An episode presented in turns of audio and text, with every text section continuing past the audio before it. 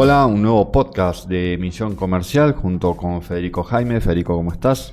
Muy bien, Martín, ¿cómo estás vos? Muy bien, muchas gracias. Vamos a hablar sobre zonas francas por una nueva resolución que, bueno, ha sido bienvenida, que está modificando allí parte de lo que sería la estructura legal de la zona franca en la Argentina.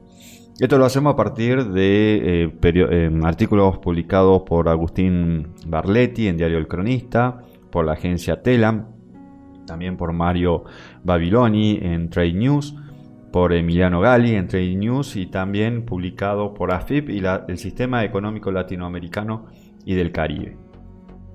Las zonas francas son espacios donde las mercaderías no se someten al control habitual del servicio aduanero y tanto para su importación como para su exportación no están grabados con tributos salvo tasas retributivas de servicios que pudieran establecerse, ni alcanzadas por provisiones de carácter económico. Sin embargo, estos enclaves tienen algunas limitaciones en las normas que las regulan, tanto al nivel nacional como en el ámbito del Mercosur, y también en función de los acuerdos suscriptos en el marco de la Organización Mundial de Comercio. En particular nos referimos a un aspecto muy característico de la zona franca de nuestro país. Por reclamos y presiones de diferentes sectores productivos, se estableció la prohibición de ingreso en el territorio aduanero general, el TAG, y el especial, el TAE, de productos industriales y bienes de capital manufacturados en zona franca con antecedentes de fabricación en los territorios aduaneros señalados. Y esto está establecido en el artículo 6 de la Ley 24.331 de zonas francas. Esta es la primera limitante a las actividades productivas realizadas en zonas francas argentinas que tienen alguna aspiración de ingresar lo allí producido al mercado interno. En ese sentido, desde la Secretaría de Industria, Economía del Conocimiento y Gestión Comercial Externa, las zonas francas recibieron un fuerte apoyo con el dictado de la Resolución 669-2021 con esta resolución se completó la internalización en la Argentina de la decisión 33 del 2015 del Mercosur, que extendió a la zona franca los beneficios de circulación de bienes de producción y origen en los países miembros. Hasta ahora los productos industrializados y con origen Mercosur de uno de los países tenían vedado recalar en una zona franca de otro porque perdían los beneficios de la unión aduanera.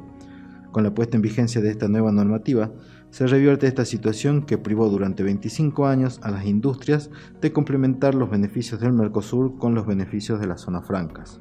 Esta resolución abre nuevas posibilidades de exportación a las industrias dentro del bloque, lo que implica un círculo virtuoso de producción, consumo, empleo y valor agregado.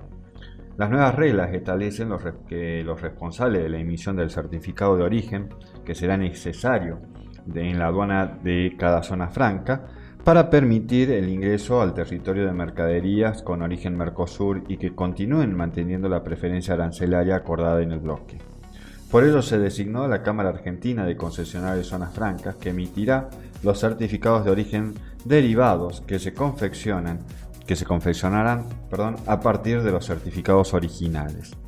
El principal beneficiario del régimen de zonas francas es que permite eh, el principal beneficio es que permite a las empresas administrar de manera eficiente los stocks almacenados, mercancías, sin necesidad de nacionalizarlas hasta que se requiera para su ingreso al territorio, evitando así la inmovilización de capital en insumos que se utilizarán en el futuro.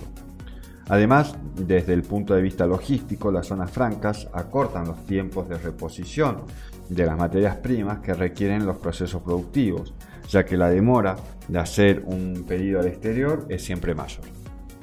A esto ahora se le suman los beneficios del Mercosur, que establece arancel cero a la mayoría de los productos que circulan entre los países miembros, y así se estará otorgando a las industrias una herramienta facilitadora de la producción y el comercio exterior, dijo Marcelo Leite, presidente de la Cámara Argentina de Concesionarios de Zona Franca. Las ventajas que surgen de, la resolución son equiparar las zonas francas argentinas con las del resto del Mercosur. Mejora el flujo de los productos locales. Aumenta el empleo al emplearse mano de obra local. Agrega valor a los parques industriales locales. Evita giros de divisas antes de tiempo. También mejora el capital de trabajo de las pymes porque no inmoviliza capital en maquinarias.